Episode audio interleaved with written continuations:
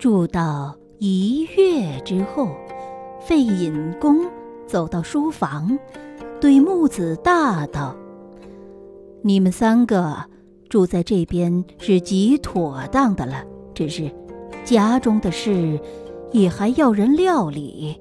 我看你这个老仆大有忠义之心，需要想个法子打发他回去。一来……”叫他料理家务，为目前属事之人；二来等他做个内应，为将来聚合之计。木子大道：“我也只要如此。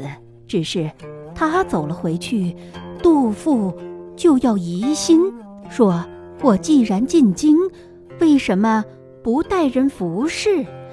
只有一个老仆，又打发转来。费隐公道：“自有妙法，不但使他不疑，还只怕要信之太过。只是一件，从今以后，要驱你全死一死，到一年两年之后再活转来。这个杜甫。”方才争得服他，与你们三个和气到老，没有一毫变更。你若不肯全死几年，这个杜甫是万万争他不服的，只好暂且安乐几时，依旧回去受苦罢了。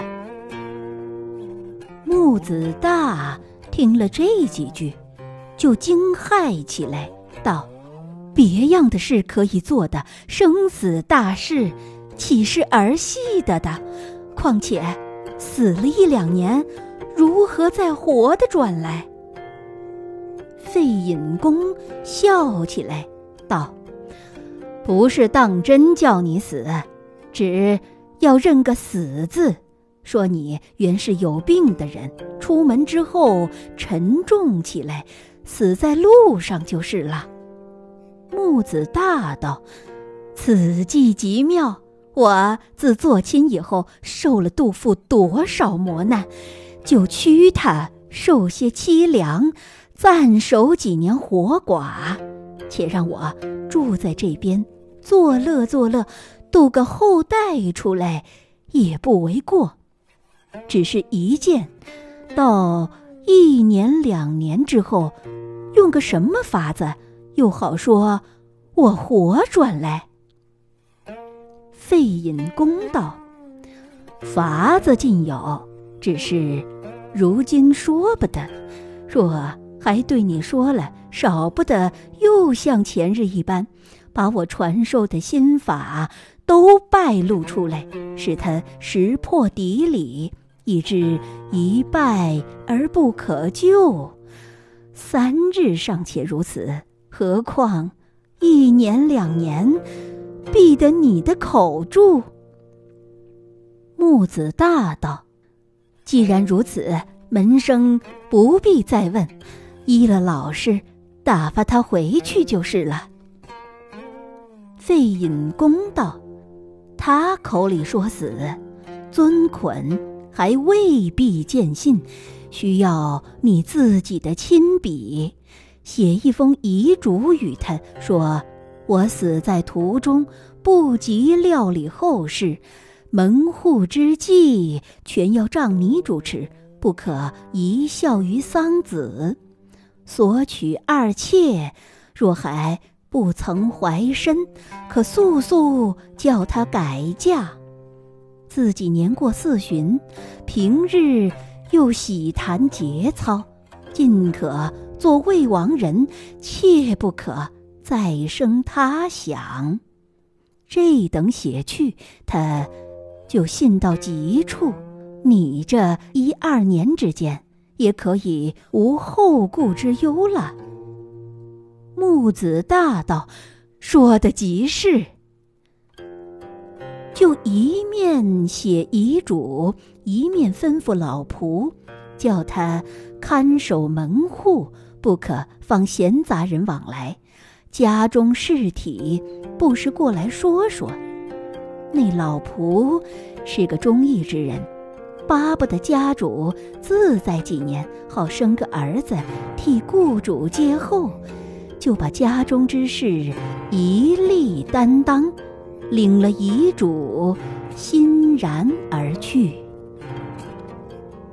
却说淳于氏遣了二妾，只当拔去眼中之钉，好不适意。远近的妇人都说他大愤慈威，征服了杜总管。当今女子之中，要算他第一个豪杰。果然，不出众人所料，竟有杜父去拜门生，求他广行教化，连丈夫与他为难的人都要内不避亲，外不避仇。要去皈依妙法起来。淳于氏正在得意之际，不想暴富的老仆突然走到，说：“丈夫死在途中。”再取出遗嘱一看，自然是千真万确的了。少不得大哭一场，要替他。开丧受吊，被老仆止住，道：“相公吩咐过了，说我的死信只可使亲人得知，外面的朋友且慢些使他知道。只因我出门未久，一旦命中，不知道的只说我被妻子气死，前日受亏的人。”未必不来多事，如今师出有名，不像前番孟浪，万一打闹起来，就要受他的荼毒了。且到一年半载，众人气平之后，然后说出也未迟。就是开丧受吊的事，都要等我吕称到了，才可举行。以前。切不可做。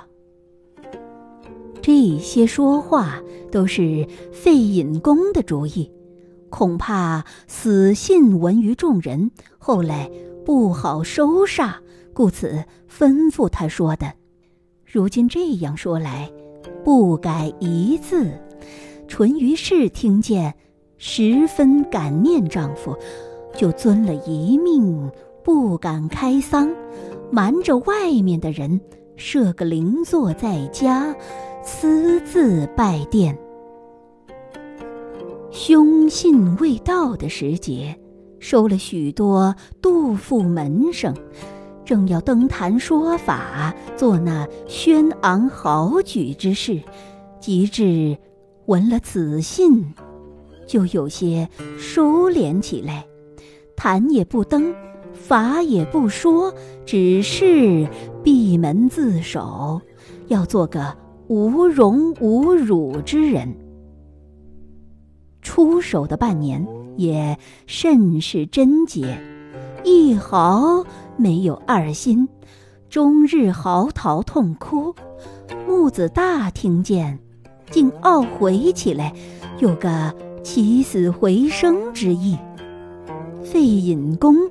只是不许说，你的骨头作痒，想回去受磨难。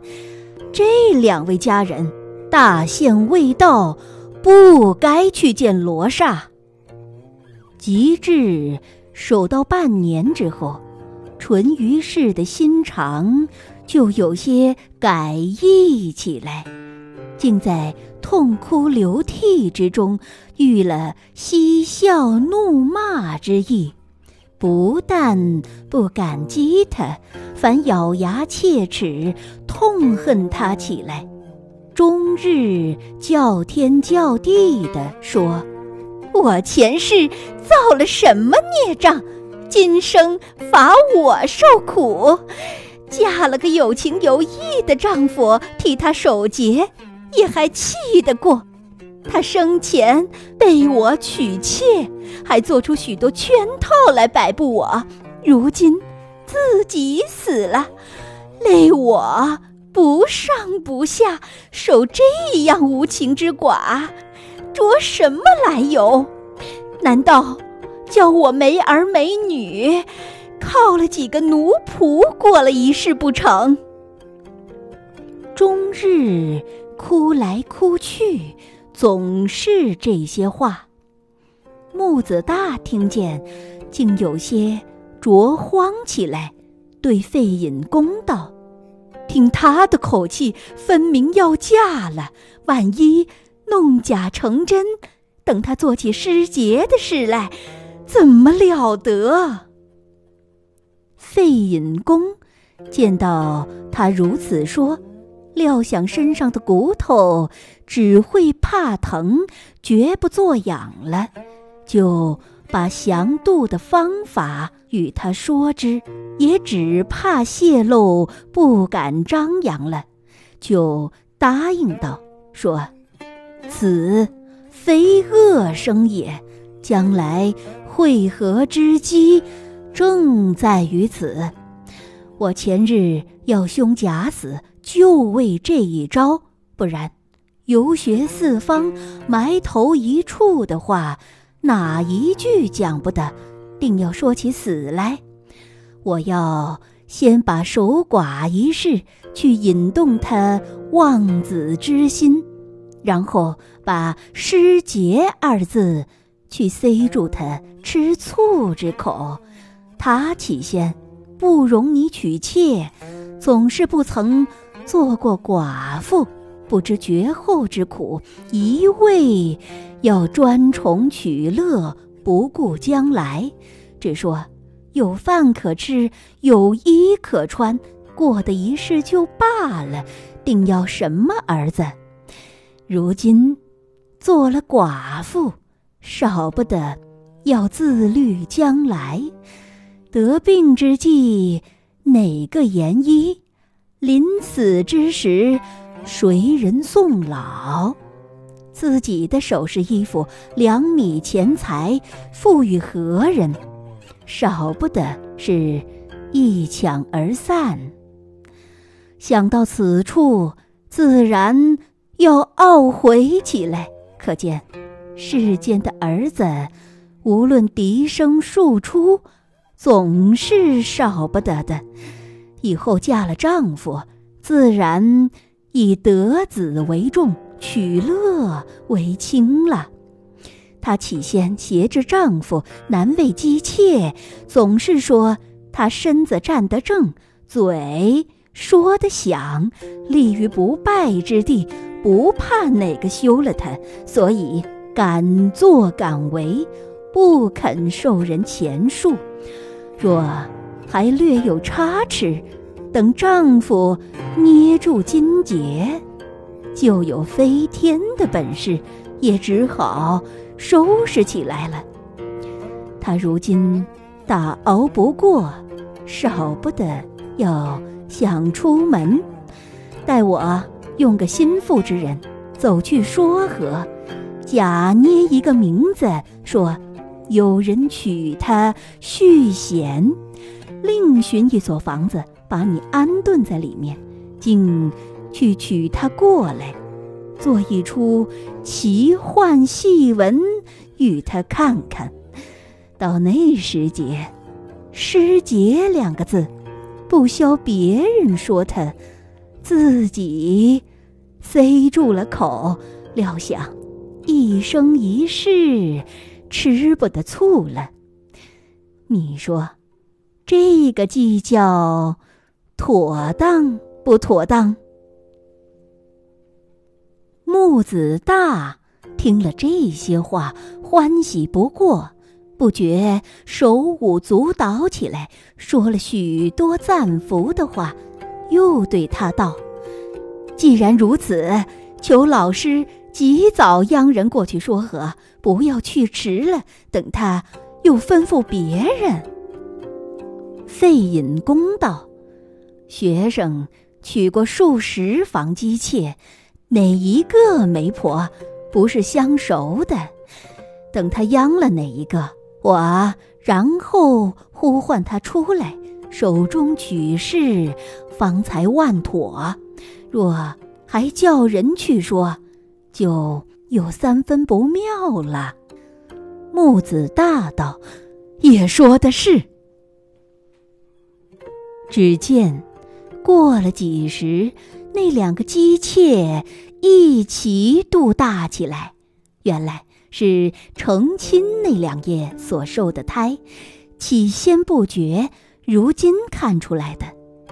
等到十月将满，一先一后生将下来，不想两个妇人竟生出三个儿子，有一个双胞的在里面。木子大，跳跃不过，思想不是老师的妙法儿弄出人来，岂但那两个姬妾死于杜父之手，连这三个儿子都不能够出世了，哪里感激得过？竟刻了长生牌位，供养他起来。却说淳于氏。守到半年之后，渐渐立脚不住，想要出门。一来怕家人耻笑，不好去唤媒婆替自己说亲；二来要把丫鬟使婢逐渐卖出，把银子憋在身边，才好出嫁。就以卖婢为名，换了媒人，不识记忆。记忆定了，就把以前出力的丫鬟，今日一个，明日一个，不上几月，都被他卖完，然后卖到自己身上。媒婆就替他寻下主子，把家中的物件逐渐运了出去，正要打点嫁人，不想有个得力的家人听了外面的话。进来报信道：“外面人言济济，都说大娘谋杀了丈夫，并不使一人知道，又把丫鬟使婢都出脱尽了，思想去嫁人。这样伤风败俗的事，断断容不得。要等大娘出嫁之日，从轿里掖出来，活活打死。一来替自己出气，二来替相公伸冤。”这些话虽然未必真假，只怕也不可不防。淳于氏听了，就慌作一团，与媒婆商议道：“是嫁的好，还是不嫁的好？”媒婆道：“这等看起来有些嫁不得了，不如将计就计。”倒做个贞洁之人，守了这一世吧。淳于氏道：“成不得。一来没有儿子，倚靠何人？二来丫鬟使婢都已卖出，把什么人作伴？三来运出去的东西也不好再运进来，就运了进来，也要被人识破，说。”我这个劫妇是他们逼出来的，终止之事，万万做不得，只好想个法子，不要在家里上轿，另寻一个去处，走到那里起身，等众人知道的时节，已赶我不着了。难道好寻到那边来与我吵闹不成？媒婆道：“也说的是。”就替他拣了日子，寻了地方，竟像做贼的一般。等到黑夜之中，鬼鬼祟祟的逃出去。只见走到一处，有个绝美的妇人出来迎接他。媒婆道：“这是我的亲眷，你同他坐一会儿，我。”去领了轿子来。媒婆去后，那个妇人就与他各叙寒暄，问她年纪多少，前面的丈夫作何营业，如今没了几年，成亲以后可曾生养几个？淳于氏就说：“年过四旬，前夫是读书人，也曾中过香榜，客死未及一年，从来不曾生育。”那妇人道。这等说起来，是好人家的宅眷了，为什么不坐轿子，竟走了出来？淳于氏见是媒婆的亲眷，料想不孝她，就把丈夫未死之先，众人与她吵闹，如今见她出嫁，要伺候轿子，与她为难的话，细细说了一遍。那妇人道：“这等，尊夫之死由于何病？果然是大娘气杀的吗？”淳于氏道：“不瞒大娘说，他出门的时节，原有些病症，是我吵闹出来的。想是出门之后，又记挂两个姬妾，恐怕被我磨死，所以。”越愁越重，把这性命送了。那妇人道：“这等说起来，我虽不杀伯仁，伯仁由我而死。既然结发一场，又害了他的性命，大娘心上也该过意不去，替他守守才是。为什么就嫁起来？”淳于氏道：“一来没有儿子，二来没有家业，叫我靠哪一个？难道瞎西风过日子不成？”那妇人道：“我闻的做媒的说，大娘卖丫鬟的银子也有许多，生息起来，尽够过日子了。”就是要嫁，也还该略守几年，等孝服满了再嫁也未迟，不该这等性急。淳于氏道：“不瞒大娘说，我做亲二十多年，不曾离过男子，倒不为别样，总是怕冷静不过，所以。”有心再嫁，不论迟早。那妇人道：“这等说起来，是我的知己了。我当初也曾死过丈夫，也等不得福满，就要出嫁，竟有不相谅的妇人骂起我来。